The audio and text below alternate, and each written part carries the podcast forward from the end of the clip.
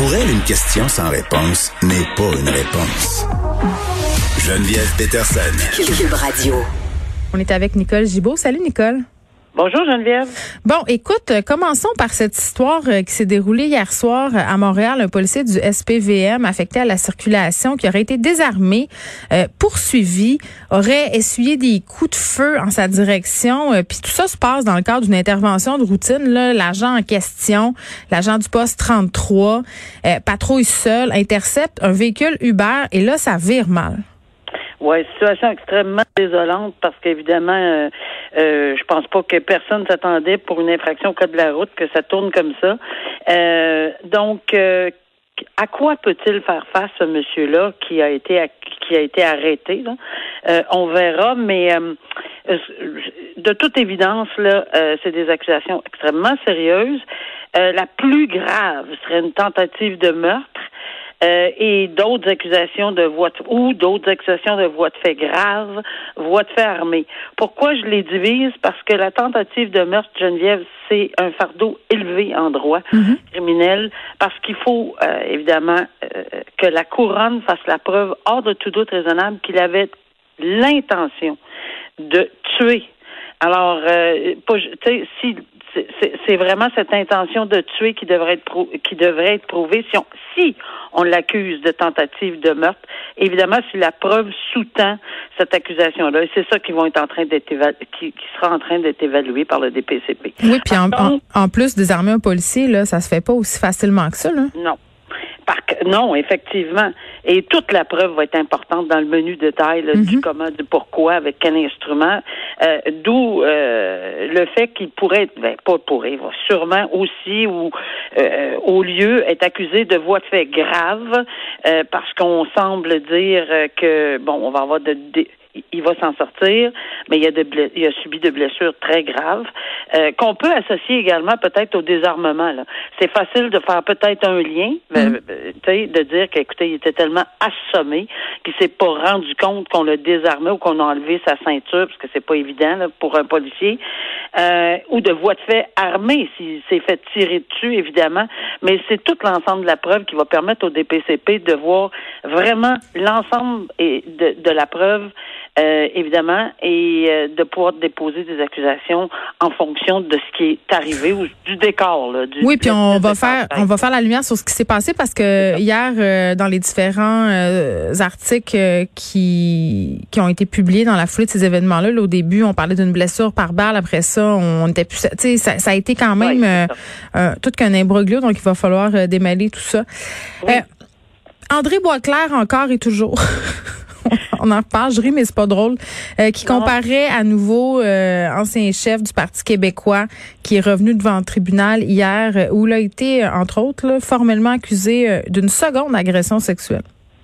Oui, puis euh, tu sais, il n'est pas euh, au bout de ses peines parce qu'effectivement, euh, oui, c'est vrai, présomption d'innocence, on comprend tous, on le répète à chaque fois, on est tout le temps prudent, il n'y a pas de problème avec ça. Accepter que la réalité est là, là. Il fait face à des accusations. Hmm. il a un procureur aiguillé, il n'y a pas de problème. Être mascotte, même procureur qui a défendu Eric Salvaille, il a déjà vu, il a déjà vu neiger là. Alors, euh, mais toutefois, euh, c'est des accusations en matière d'agression sexuelle. Des accusations graves, je m'excuse. Euh, une personne, une accusation d'agression sexuelle alors qu'il était armé avec la ah, participation d'un tiers. La première. La première. La première série d'accusations. et c'est sûr que c'est. Ben, à mon humble avis, là, une accusation d'agression sexuelle, je comprends qu'il y a différents niveaux, mais d'emblée, c'est toujours assez grave pour moi d'en parler. Euh, oui, c'est sûr qu'il y a des échelons et armé, c'est un échelon de plus, absolument. Et euh, ça, c'est la première fois. La deuxième fois, c'est. Non, non, mais c'est parce que je dis ça dans le sens où André Boisclair, parfois, a essayé d'esquiver tout ça en, parlant un peu de ses préférences sexuelles, puis en disant, écoutez, là, euh, ça se fait entre adultes consentants à un moment donné quand il y a des. En tout cas, moi, je trouve que ça ajoute un degré de violence. Oui, c'est ça. On verra l'ensemble de la preuve qui va être dévoilée au procès, là, j'imagine. Mais c'est sûr qu'en bout de ligne, euh, euh, son procureur doit être en mesure de préparer dans les deux dossiers, parce que c'est deux victimes euh, alléguées différentes. Et dans ces circonstances-là, il a demandé, puis important de souligner que c'est Maître Mascotte qui a demandé une remise pour préparer l'ensemble de tout ça. Euh, la preuve euh, a été remise à la défense, mais ils veulent l'étudier, ce qui est normal. mais là, c'est-tu moi où ça traîne, cette histoire-là? Ben, oui et non, là, parce que deux mois, lorsque le procureur de la couronne, le procureur en défense, Maître Mascotte, a dit j'absorbe, mon client est prêt à l'absorber, on comprend qu'il absorbe les délais de Jordan. C'est-à-dire que les deux mois qu'il réclame ne seront ne pourront pas être invoqués euh, contre la couronne. Mais la juge, euh, j'aurais fait la même chose moi aussi, a dit, euh, je vous le dis tout de suite là, c'est bien beau renoncer au délai, mais il faut que le dossier avance. je me reconnaissais dans ses propos. oui. Il faut que le dossier avance là. C'est beau de renoncer au délai, mais on veut pas traîner là-dedans. Bon, j'ai gardé le dossier qui me révoltait le plus pour la fin, euh, Nicole, peut-être parce que euh, j'ai déjà rencontré l'individu en question qui fait partie du milieu littéraire. Euh, Michel Brûlé, éditeur flamboyant, bien connu pour ses coups de gueule dans différents médias, qui fait face à des accusations, ben même qui a été déclaré coupable d'agression sexuelle. il est en attente de sa peine, mais il est au Brésil, hein? Il est là-bas, lui. Écoute, Geneviève, je peux te dire que j'ai été complètement renversé de lire cet article-là et le détail. Puis je suis allée retrouver les autres articles, comment du pourquoi. C'est en octobre qu'il a été déclaré coupable, M. Brûlé. Là, on ne parle pas de présomption d'innocence, on s'entend, là. Il est déclaré coupable hmm. d'agression sexuelle. on est en octobre, 14 octobre. Et là, on remet ce qui est tout à fait normal pour déposer un rapport présententiel même s'il va en appel, moi je frileuse un peu là-dessus parce qu'en appel, euh, on sait qu'il reconnaîtra pas les faits, ce qui est tout à fait normal. Puis pour ce qui est euh, de certains critères au rapport présententiel, ça marche pas toujours avec les propos. Mais en tout cas, tout ça pour dire que il est remis. C'est dans la normalité. Là, je peux vous confirmer que trois mois et demi pour un rapport présententiel, c'est normal. Alors, on est remis le 26. Ça dépend des districts, évidemment. Peut-être un petit peu plus court, un petit peu plus long. Non, mais ce que tu dis, là, que c'est pas étonnant, là. Non, non, c'est pas étonnant. 26 janvier. Mais là, ce que je ne comprends pas, c'est que lorsqu'on prononce une décision de culpabilité. Hmm. Pourquoi il y a son passeport? Excuse-moi. Pourquoi il y a son passeport? Ben, c'est parce que là, c'est le juge, là, ou la juge qui a la responsabilité de, pour moi, je le faisais tout le temps, poser la question, est-ce que oui ou non, on a besoin d'ajouter des conditions? Puis même si on me disait non, je disais, écoutez, là, il n'y a plus de présomption d'innocence, il y a une déclaration de culpabilité. Voici l'engagement que M. Brûlé devra prendre. Un, garder la paix, avoir une bonne conduite. Deux, déposer son passeport. Trois, ne pas, ne pas quitter le district. Sont où les conditions?